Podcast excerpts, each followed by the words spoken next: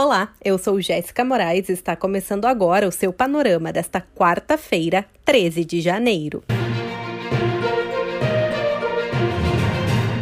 Anvisa informou que no domingo, dia 17, vai acontecer uma reunião da sua diretoria colegiada para decidir sobre os pedidos de autorização para uso emergencial, temporário e experimental das vacinas do Instituto Butantan e da Fundação Oswaldo Cruz contra a Covid-19, destaca o G1. A data é o penúltimo dia do prazo estabelecido pela própria agência como meta para análise dos pedidos. As duas instituições apresentaram suas solicitações de uso emergencial na sexta-feira, dia 8, à Anvisa. O pedido do Butantan vale para 6 milhões de doses que recebeu prontas vindas da China. Já o da Fiocruz vale para 2 milhões de doses que devem ser importados do laboratório Serum sediado na Índia o Instituto Butantan detalhou que a vacina Coronavac tem eficácia geral de 50,38% contra a Covid-19 nesta terça-feira. Segundo a Folha de São Paulo, a eficácia geral inclui voluntários que foram infectados pelo coronavírus e não tiveram sintomas que necessitaram de atenção médica. Além disso, a vacina se mostrou segura, com apenas 0,3% dos participantes reportando algum tipo de reação alérgica. O imunizante tem 77,96% de prevenção de casos leves e 100% para casos moderados ou graves. Pesquisa do Real Time Big Data encomendada pela TV Record mostra que 69% dos brasileiros pretendem se vacinar contra o coronavírus. Apenas 25% dos entrevistados afirmaram que não planejam se vacinar. Outros 6% não souberam ou não responderam. De acordo com o portal R7, 55% da população entende que o presidente Jair Bolsonaro não fez o suficiente para garantir vacinas. Para 42%, o trabalho dele em relação à aquisição de imunizantes é péssimo.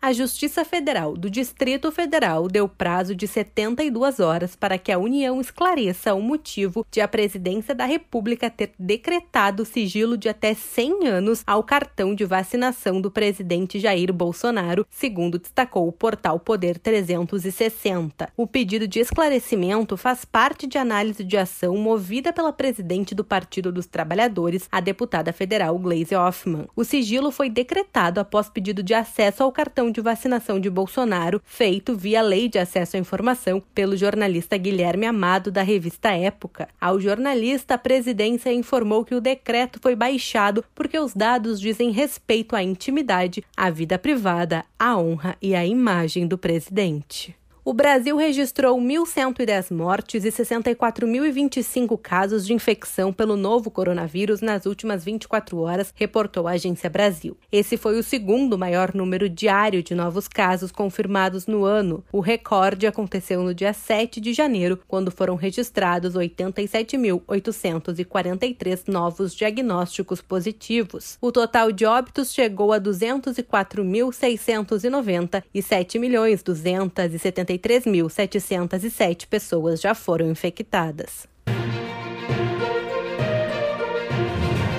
O Globo noticia um estudo com pacientes testados para arboviroses no Espírito Santo que identificou anticorpos para o SARS-CoV-2 em uma pessoa que procurou o sistema de saúde com suspeita de dengue em dezembro de 2019, antes mesmo da China anunciar à OMS o primeiro caso de Covid-19. No Brasil, o primeiro registro do novo coronavírus só foi identificado oficialmente em fevereiro de 2020. O achado faz parte de um estudo que visa descobrir se há presença simultânea do novo coronavírus com os vírus de dengue e chikungunya em regiões endêmicas do estado. Manaus voltou a bater o recorde de enterros diários desde o começo da pandemia e registrou 166 sepultamentos apenas nesta terça-feira. Segundo o G1, do total de mortes, 85 tiveram a causa declarada como Covid-19. A capital está vivenciando um novo surto da doença e sofre mais uma vez com hospitais e cemitérios lotados. Em 12 dias, o número de novas internações por coronavírus superou o total de abril e colocou janeiro como o mês com mais hospitalizações pela doença. Até ontem, mais de 218 mil pessoas foram infectadas por coronavírus no estado e mais de 5.800 morreram com a doença.